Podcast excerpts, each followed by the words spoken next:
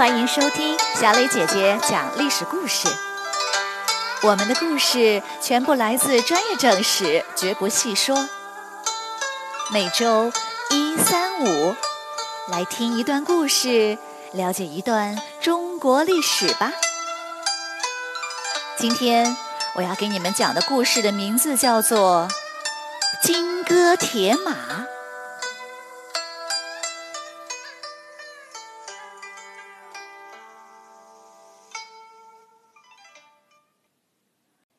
从东晋的首都建康往东一百里，就是军事重镇京口。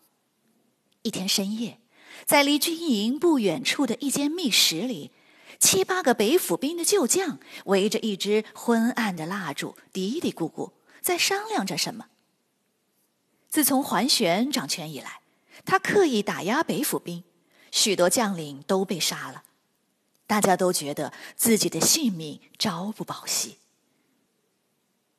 领头的将领四十来岁，名叫刘裕，身经百战。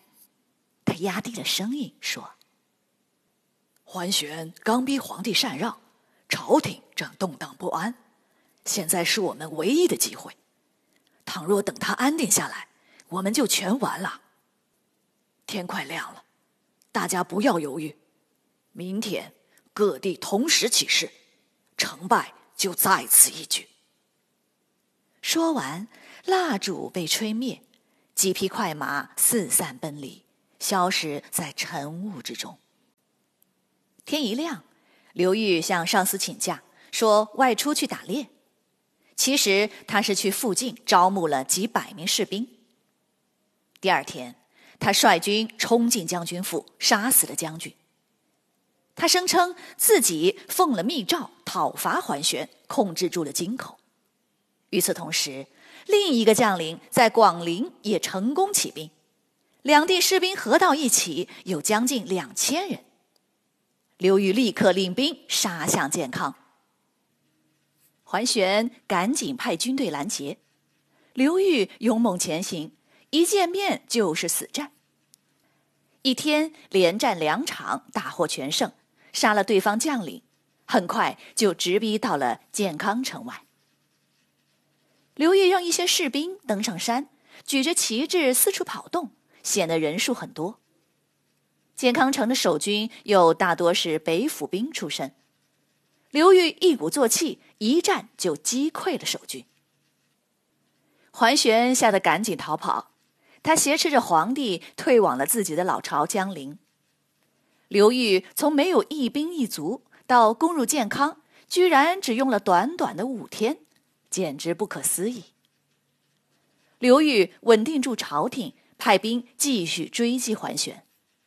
几个月后，桓玄被杀，被废的皇帝回到建康。东晋在短暂的灭亡了几个月后，竟奇迹般的复国了。刘裕毫无疑问是最大的功臣，但他出身寒族，因而遭到了朝廷世家大族的排挤。他回到京口，心里越想越憋气。凭什么我来打天下，却由你们做天下？两年后，扬州刺史去世了，刘裕借口要商议继任人选，进入健康，然后自己当了扬州刺史，掌管了朝政大权。然而，朝廷里像他这样出身寒族的官员太少了。刘裕势单力孤，慢慢的，他终于想明白了，要改变这种局势，只有发动战争，只有在战争中，出身寒族的将领才能依靠军功封官进爵。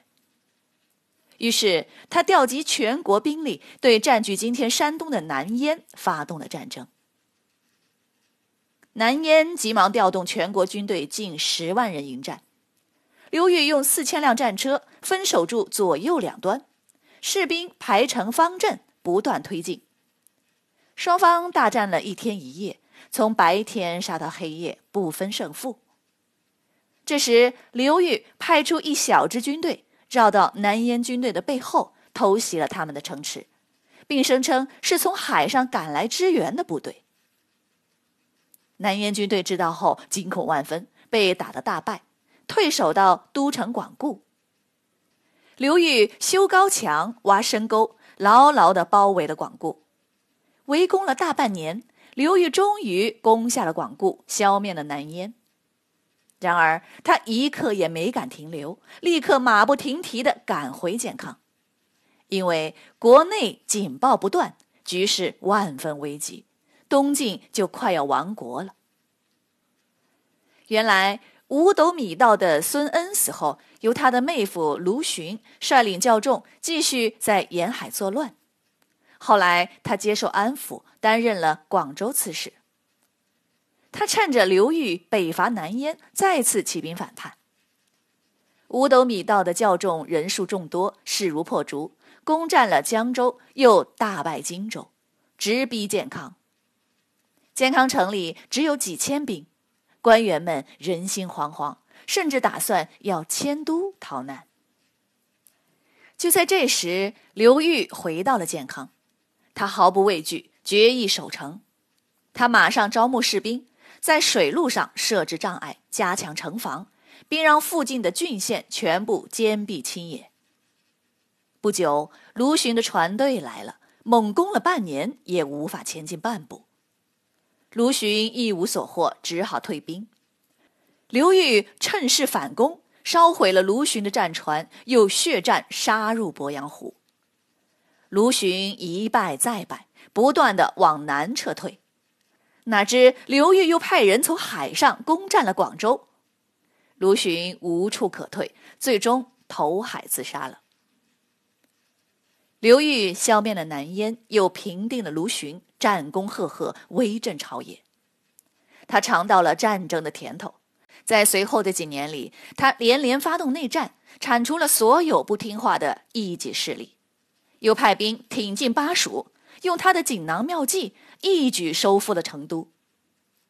大量出身寒族的将领得以封官进爵，刘裕更是一个人统管了全国二十二个州，大权在握。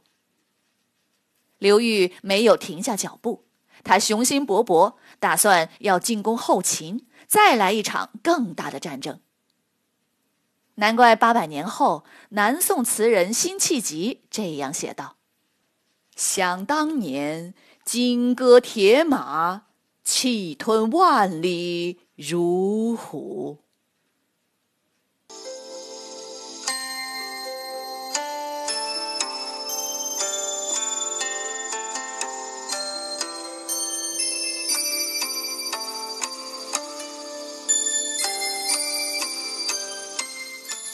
小朋友们，今天的故事就讲到这里。请你来说一说，刘裕简直是个战争狂人，不断的打仗，培植自己的势力。不过他非常善于作战，几乎战无不胜，所以他的势力越来越大，权倾朝野。你喜欢刘裕这样的人吗？为什么呢？欢迎你们到公众号留言。或用语音告诉我们你的想法。感谢你们今天的收听，我们下个故事再会。